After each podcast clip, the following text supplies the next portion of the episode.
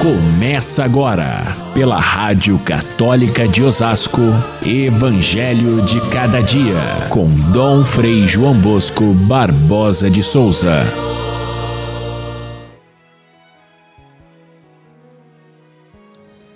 Eis que eu vos envio como cordeiros no meio de lobos. Não leveis bolsa, nem sacola, nem sandálias, não cumprimenteis ninguém pelo caminho. Em qualquer casa em que entrardes, dizei primeiro: a paz esteja nesta casa. Caríssimos irmãos e irmãs, ouvintes do nosso Evangelho de cada dia, escolhemos este texto do Evangelho de hoje, que é próprio da festa de Santo Antônio de Pádua, que nós festejamos neste dia 13 de junho deixando de lado a sequência do Evangelho de São Mateus que estávamos lendo nos dias de semana e escolhendo esta passagem em que Jesus envia os 72 discípulos e mostra como um missionário deve agir, qual é o modo de levar o Evangelho. E foi justamente o que fez Santo Antônio, um dos mais queridos santos no mundo inteiro, não só entre nós que temos essa colonização portuguesa aqui em nossa terra, mas também em outros lugares do mundo, Santo Antônio é extremamente lembrado e querido. E por quê? A explicação está no próprio texto do Evangelho. Ele fez o que Jesus pediu quando enviou os discípulos a pregar o Evangelho: ir pelo mundo com mansidão. E Santo Antônio era exatamente aquela pessoa de paz, a pessoa mansa de espírito, a pessoa que não quer violência com ninguém, mas pelo contrário, desfaz a violência. Santo Antônio vai pelo mundo sem levar nada no bolso, como Jesus pediu, sem perder tempo com relações de poder, não cumprimenteis a ninguém pelo caminho, dizia Jesus, porque o que podia travar o caminho dos missionários era ficar fazendo mesuras para aqueles que eram os nobres, os ricos, e no seu tempo havia muito disso.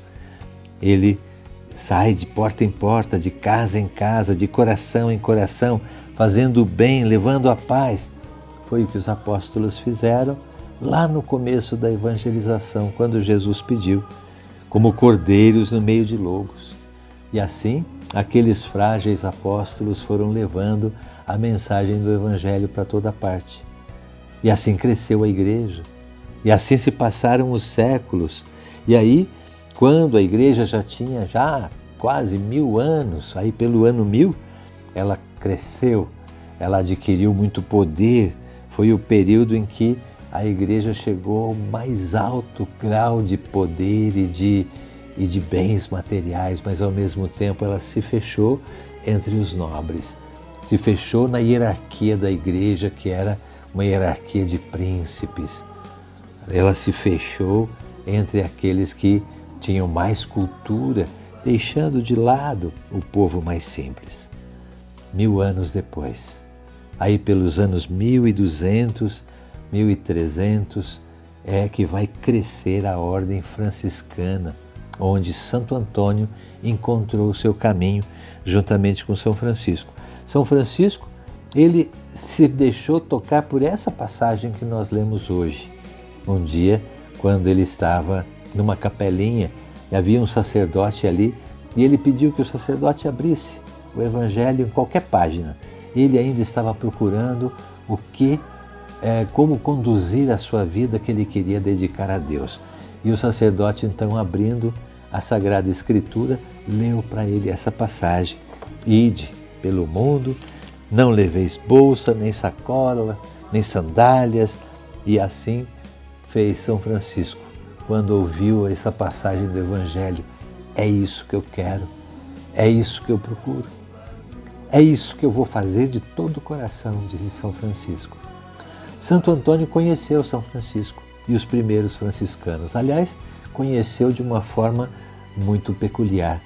Ele já era formado sacerdote, com os agostinianos e ficou sabendo que em Coimbra, onde ele morava, ia passar os franciscanos que tinham sido martirizados e os seus restos mortais trazidos a Portugal.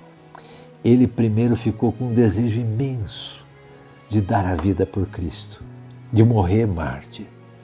Mas ao mesmo tempo a saúde não ajudava e ele não conseguiu chegar até o Marrocos onde tinham morrido aqueles frades.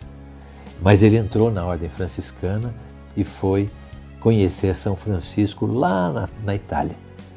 Na Itália, ele começou a sua vida de frade muito humilde, muito simples, embora tivesse uma grande sabedoria e um grande estudo de teologia. Ali, conhecendo São Francisco e a simplicidade dos frades, ele sai junto com os frades para realizar isso que Jesus disse no Evangelho. Deixar de lado aqueles que, que estavam encastelados no poder, aquela igreja fechada entre os nobres e sair para ensinar o povo o Evangelho. O povo que estava tão sedento de conhecer a verdade do Evangelho que acolheu em Santo Antônio o missionário de Deus. E assim Santo Antônio passou de pé descalço, com aquele hábito velho e rasgado, mas com grande sabedoria, ensinando ao povo na linguagem mais simples aquilo que só os mais doutos conheciam, a doutrina do Evangelho. E assim então, a história de Santo Antônio se transforma na história de um grande missionário, que em pouquíssimo tempo empolgou toda a Europa. Passou pela Itália, pelo sul da França, Portugal, na Espanha, em toda parte, pregando o Evangelho e encantando as pessoas, trazendo paz aos corações, fazendo nascer de novo a esperança daqueles que não tinham mais esperança, cuidando especialmente dos mais pobres. E assim se tornou conhecido. Ele descobriu que podia ser mártir de outra maneira, não apenas dando a vida por Cristo é, violentamente no martírio, mas dando a vida por Cristo no dia a dia, o que não deixa de ser um martírio, mas que, quando levado a sério o Evangelho, nos faz abraçar a cruz. Santo Antônio se distinguiu, primeiro pela oração, era um homem de oração. Os frades naquele tempo passavam metade do tempo rezando e a outra metade do tempo pregando, fazendo catequese no meio do povo. Hoje nós temos tanta dificuldade de deixar, nem que seja uma meia horinha para Deus cada dia. Os frades deixavam metade do tempo para a oração e Santo Antônio aproveitava bem, na intimidade com Cristo, na intimidade com Deus, na oração. Por isso, ele traz aquele menino no colo, o menino Jesus, intimidade com Jesus encarnado. Era aquilo que encantava Santo Antônio. Depois, o lírio que ele traz nas mãos, a pureza de vida, o desejo de ser integralmente de Deus, de não ter outra coisa no mundo que o encantasse que não fosse a verdade divina. As sandálias nos pés. Andou por toda a parte é, levando o Evangelho. O hábito franciscano, sinal da pobreza, da humildade, da aniquilação pessoal, da morte do eu, do desprezo dos sucessos terrenos, para abraçar aquilo que Jesus ensinou. Santo Antônio é representado também com a Bíblia nas mãos, porque ele tinha tanta, tanto conhecimento da palavra de Deus, assim dizem os seus biógrafos, que se por acaso desaparecessem todos os exemplares da Sagrada Escritura do mundo, ele conseguiria reproduzir de cor os textos da Sagrada Escritura de tanto que ele conhecia. Seus sermões ficaram famosos. Muitos queriam ouvi-lo, juntavam-se em praças grandes, onde ele, com seu vozeirão tão forte, capaz de levar o Evangelho a todas as pessoas, e muitos desses sermões, guardados até hoje, trazem verdadeiras preciosidades de fé. Não é isso que nós precisamos hoje?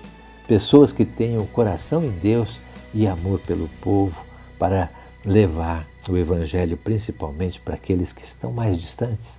É isso que precisamos. Que Santo Antônio, nosso padroeiro, nos ajude a trazer a verdade de Cristo para o nosso tempo de hoje. Fiquem todos com Deus.